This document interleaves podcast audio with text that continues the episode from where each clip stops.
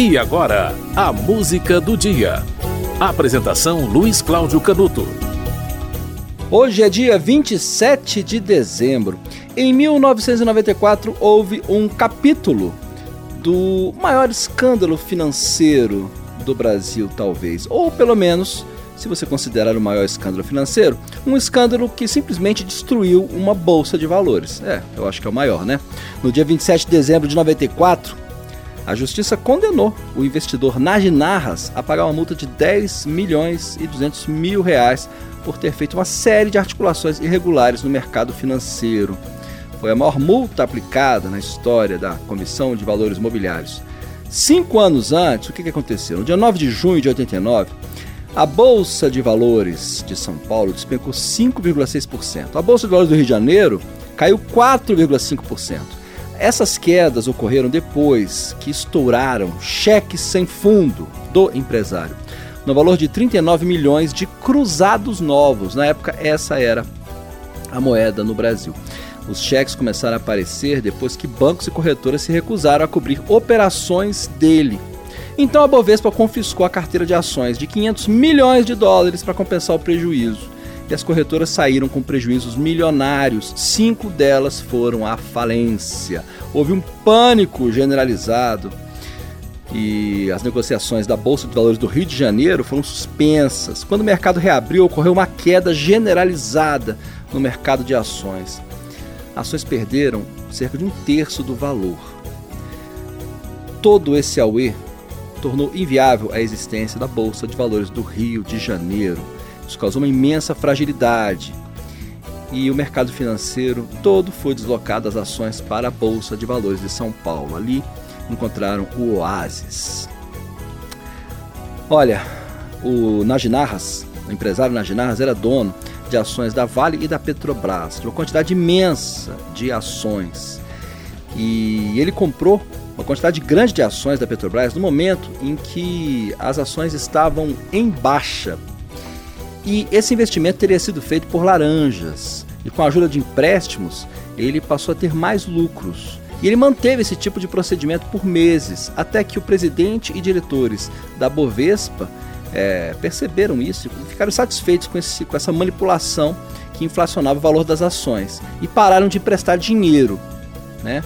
O, o receio na época do presidente da Bovespa, Eduardo de Rocha Azevedo, estava sobre uma possível bolha especulativa. E no dia 9 de junho aconteceu que o Planibank negou um pedido de financiamento de Najinarras. Outros bancos também negaram. E aí ocorreu a bola de neve.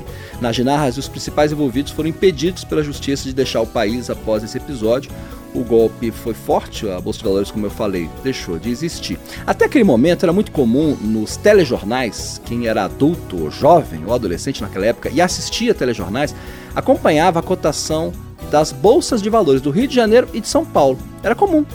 Cotação da Bolsa do Rio e de São Paulo. Após aquela data, apenas a de São Paulo passou a ter é, negociações de ações e passou a ser a única bolsa de valores relevante no Brasil. Tá? Em 2004, 10 anos depois dessa condenação, a Justiça Federal do Rio de Janeiro inocentou o investidor Narras das acusações de crime contra o sistema financeiro. Isso 10 anos depois da primeira condenação. De acordo com os juízes que julgaram a ação em 2004, o delito jamais existiu. Ele era o maior investidor individual do Brasil, controlava 6% dos papéis da Petrobras e 10% da Vale do Rio Doce. A grande lição de todo esse episódio, né, do escândalo nas Narras, você vai ouvir agora, na voz de Paulinho da Viola.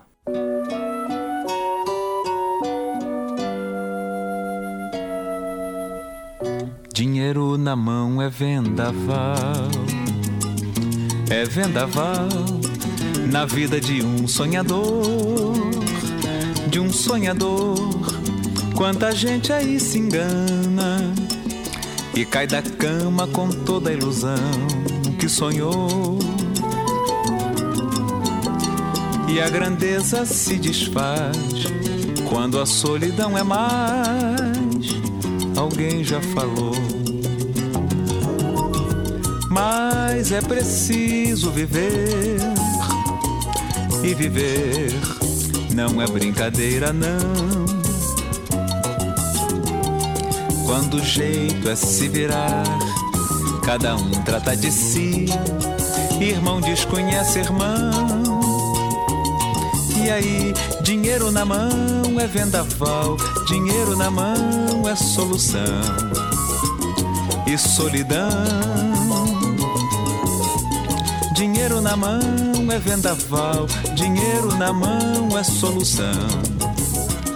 E solidão.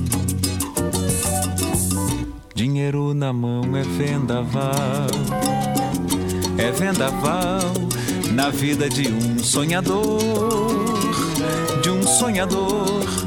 Quanta gente aí se engana e cai da cama com toda a ilusão que sonhou.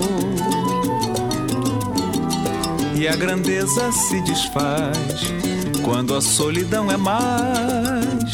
Alguém já falou. Mas é preciso viver e viver não é brincadeira, não. Quando o jeito é se virar, cada um trata de si, irmão desconhece irmão. E aí, dinheiro na mão é vendaval, dinheiro na mão é solução.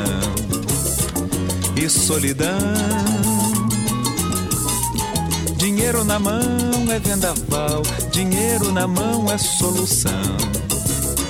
E solidão, e solidão, e solidão, e solidão, e solidão, e solidão. Você ouviu Pecado Capital de Paulinho da Viola no dia 27 de dezembro de 94 o empresário Naginars foi condenado a pagar uma multa de 10,2 milhões de reais pela Comissão de Valores Mobiliários por ter feito articulações irregulares no mercado financeiro. E quatro anos depois da, da inocentação dele, né, da absolvição dele, né, que aconteceu em 2004, em 2008, Narginars foi preso novamente. Ele foi levado pela Polícia Federal na Operação Satyagraha, que foi uma operação da PF contra o desvio de verbas públicas, corrupção e lavagem de dinheiro. Essa operação foi um dos desdobramentos do mensalão. Tá? A acusação sobre ele e outros banqueiros era de desvio de verbas públicas e outros crimes financeiros. Ok? Depois de todas essas polêmicas, o empresário hoje é, vive né, é, na administração de uma incorporadora de imóveis e também de vários estacionamentos. A música do dia volta amanhã.